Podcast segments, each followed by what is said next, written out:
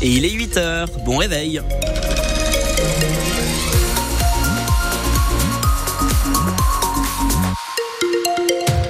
L'actualité avec vous, Louis de Bergevin. Et on commence par faire un point sur la météo. Benoît, il va faire froid et humide aujourd'hui. Exactement, pas plus de 10 degrés cet après-midi avec du gris et de la pluie. On fait un point complet sur votre météo à la fin de ce journal. Les gendarmes ont arrêté le fugitif qui était en cavale depuis deux mois à Mussidan. Un homme de 53 ans qui terrorisait tout le quartier de la rue Beaupuy, qui faisait la fête dans la rue, qui intimidait le voisinage. Il avait surtout frappé deux gendarmes au visage en décembre alors qu'il lui demandait de baisser la musique. Depuis, tous les gendarmes de Dordogne étaient à ses trousses. Ils l'ont arrêté euh, vendredi. Il était simplement rentré chez lui, Marc Bertrand. Les voisins se doutaient bien qu'il était revenu. Depuis deux jours, c'était de nouveau la fiesta jusque dans la rue, avec des canettes de bière jetées sur la route et les chansons de Mike Brandt et Pierre Bachelet à fond toute la soirée. Les riverains ont tout de suite reconnu les goûts musicaux du quinquagénaire. C'est à cause de lui qu'ils avaient surnommé la rue Beaupuy la pire rue de Dordogne. Depuis l'été dernier, il subissait les barbecues au milieu de la chaussée, les insultes et les menaces de mort jusqu'à cette intervention des gendarmes il y a deux mois. Une patrouille sonne chez l'homme de 53 ans pour lui demander de baisser la musique. Le quinquagénaire répond en frappant les deux gendarmes à coups de poing au visage. L'homme avait réussi à s'enfuir avant l'arrivée des renforts. Est-ce qu'il en a eu marre de cette vie de fugitif? En tout cas, l'homme s'est excusé devant les enquêteurs. Il sera jugé pour violence sur les gendarmes, outrage et rébellion. Il comparaîtra au mois de juin. En attendant, il est libre mais sous contrôle judiciaire. Une maison a pris feu hier soir à Nontron. Les pompiers ont été appelés à 22h30. L'incendie a pris dans une chambre. Deux personnes ont été légèrement intoxiquées par les fumées et transportées au centre hospitalier de Girac. Est-ce qu'il faut obliger les médecins à faire des gardes C'est une volonté du Premier ministre Gabriel Attal euh, pour lutter contre la désertification médicale. Cette obligation a pris fin il y a 20 ans. Elle a été euh, remplacée euh, par le volontariat.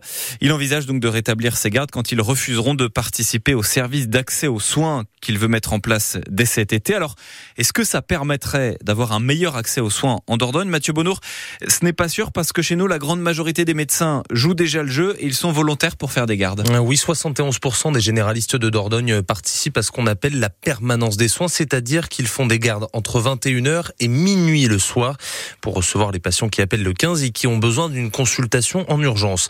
Pour se faire une idée, en Gironde, il n'y a que 48% des médecins qui participent. C'est sur la base du volontariat. Les médecins les plus âgés, ceux qui ont plus de 65 ans, en sont dispensés.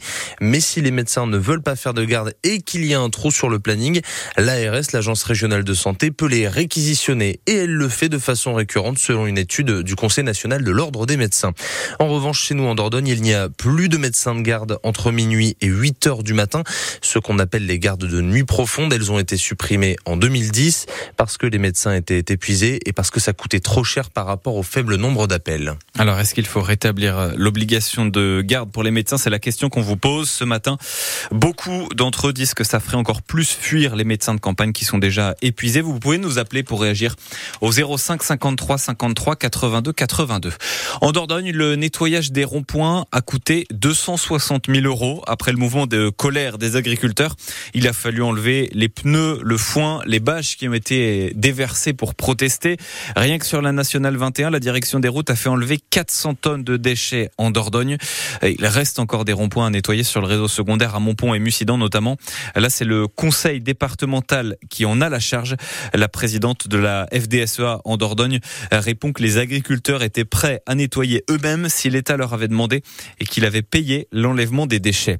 Le rythme n'est pas bon. Euh, le président de la FNSEA, Arnaud Rousseau, met un coup de pression au gouvernement à 12 jours de l'ouverture du salon de l'agriculture. Il déplore que depuis la suspension des barrages des agriculteurs, il n'a pas rencontré le ministre de l'Agriculture ni le Premier ministre et qu'il n'a pas de point de suivi. Il envisage une reprise des actions des agriculteurs si des efforts concrets ne sont pas réalisés d'ici là. La route départementale 703 en Dordogne va rester fermée quelques jours de plus. C'est pour sécuriser les falaises de Vitrac et de Montfort. Elle devait rouvrir ce matin. Elle va rester fermée jusqu'à vendredi. Le diagnostic réalisé ces derniers jours révèle que les travaux seront un peu plus longs. Il y a encore des pierres à faire tomber avant qu'elles ne se détachent d'elles-mêmes de la paroi. En sport, Belvès lutte pour le maintien en fédéral de rugby. Hier, les Sangliers ont battu Rion, un adversaire direct 20 à 14. Rion était juste devant au classement. De son côté, le Cap veut se qualifier pour les phases finales. Il a gagné ce week-end 20 à 3 à Vienne. C'est la deuxième victoire à l'extérieur pour Périgueux. Et en plus, c'était dans des conditions difficiles. Un terrain gras, le froid, la pluie.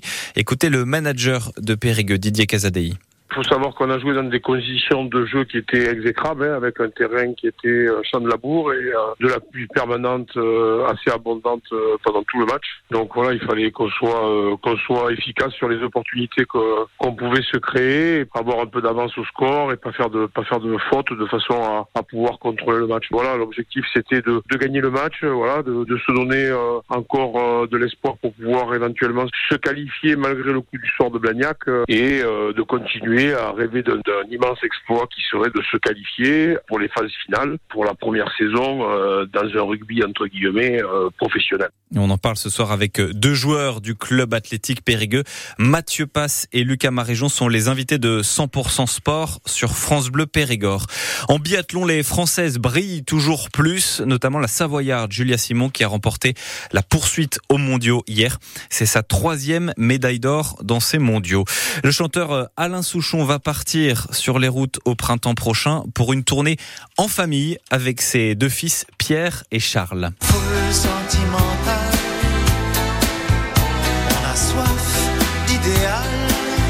Alors les trois vont partir pour une centaine de dates à travers le pays. C'est en mai, le mois de ses 80 ans, que la tournée euh, commencera. Elle passera notamment par les francopholies de La Rochelle.